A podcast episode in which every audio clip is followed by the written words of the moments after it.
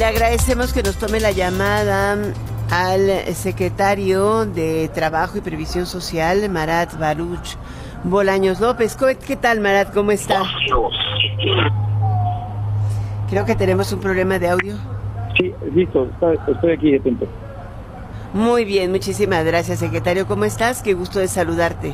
Muy bien, ¿cómo estamos? Muy buenas tardes. ¿Qué tal sigue la, la pierna? ¿Ya mejor? Ya mucho mejor, muchísimas gracias. Vamos avanzando. Ha sido difícil, te hemos estado viendo que andas en muletas, algo, eh, algo que es bien difícil pero eso no te quita el trabajo encima. El lunes pasado, durante la cumbre de Nearshoring, comentabas que uno de los cambios importantes en la relación comercial de México con el mundo es que ya no se puede seguir vendiendo a México como el mercado donde la mano de obra es barata o casi esclava o con problemas y que hemos ido avanzando no solamente en materia de ingreso salarial, sino también de condiciones de seguridad social. ¿Por qué no, no nos platicas de ello? Por supuesto, Alicia, pues mira, un gusto poder compartir justo la información muy importante porque creo que estamos viviendo una revolución en el mundo laboral, una primavera de los derechos laborales.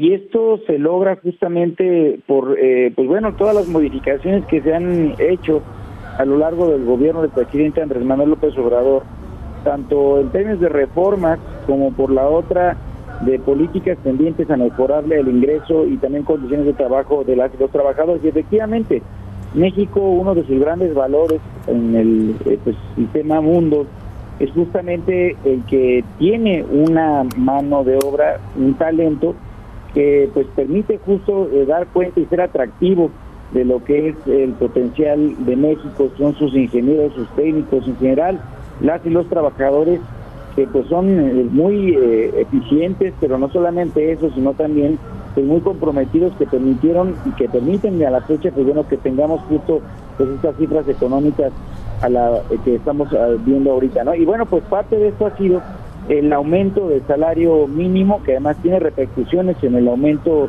del salario en general, que en el 2018 pues era de 2.687 pesos y actualmente ya es de 7.572 pesos. Estamos hablando de un eh, aumento de eh, más del 110%, esto en términos reales.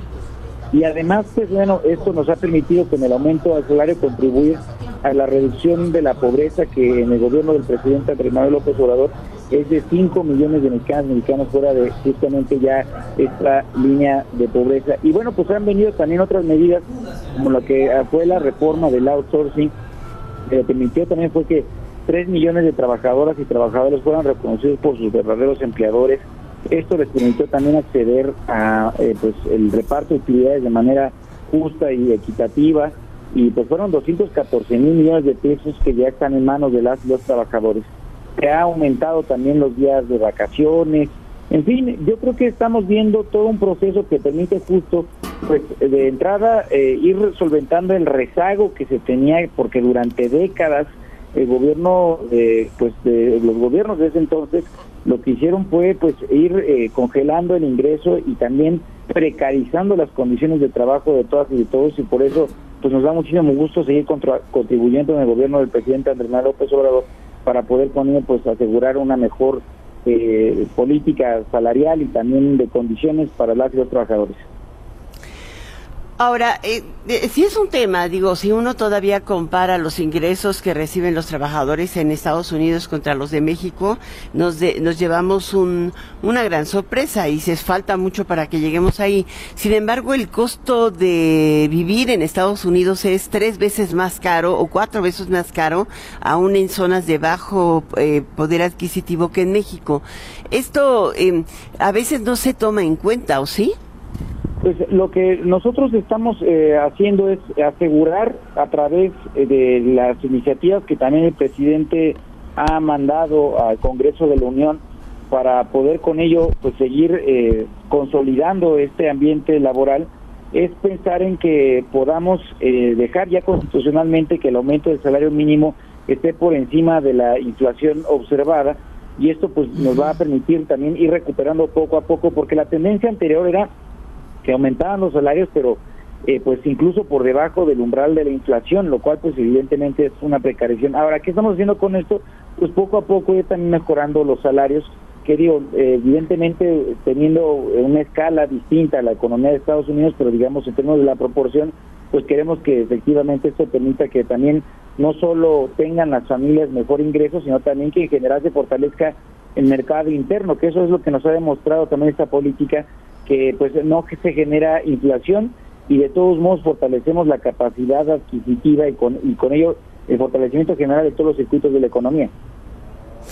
Ahora hay temas que son eh, también relevantes, ¿no? Ahorita en el Congreso hay sendas reformas o propuestas, una de ellas fue la ley Silla que se aprobó por unanimidad en el Senado de la República, eh, esta que obliga a los patrones, eh, sobre todo eh, a, otorgar el derecho a, tomar descansos y asiento a quienes trabajan de pie.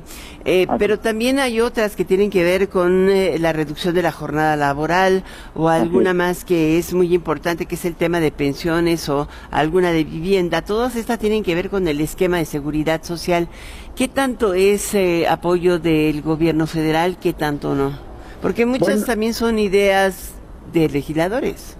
Bueno, de entrada lo que hay que comentar cuáles son las cuatro reformas que mandó el presidente esto para el paquete de la modificación constitucional, porque las otras hacen más bien incluso referencia solo a leyes eh,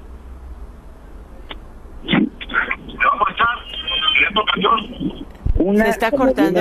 la de salarios mínimos, asegurar que eh, nunca el incremento del salario mínimo esté por debajo de la inflación observada. Esa fue la, primera. Segunda es justo el que puede eh, pues eh, haber un aumento del salario para profesoras, profesores de tiempo completo, policías, guardias nacionales, médicos y también enfermeros, miembros de las de las fuerzas armadas permanentes eso que tengan un salario asegurado, pues que sea también eh, vinculado de alguna manera con referencia al salario promedio del INSS, que en el paquete de, la reforma pues es de 16.777 pesos como así se planteó. Otra reforma más es la del derecho de las y los jóvenes a la capacitación de trabajo cuando no se encuentren trabajando ni estudiando, que es lo que ya pasa con el programa Jóvenes Construyendo Futuro, pero ahora volverlo un derecho constitucional de la juventud cuando no eh, tengan alguna ocupación que puedan contar con la garantía del gobierno de México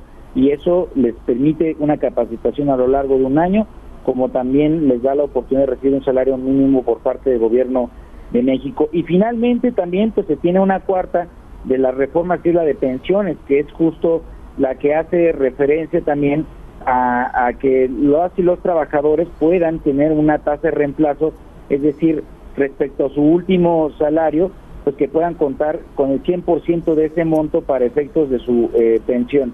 Porque con las reformas de 1997 del presidente Cedillo y de las del 2007 de Calderón, fueron la clase trabajadora tanto del apartado A, es decir, digamos como digamos los trabajadores privados, por así decirlo, y los del apartado B, los públicos, los que están en el Estado, pues ampliamente afectados.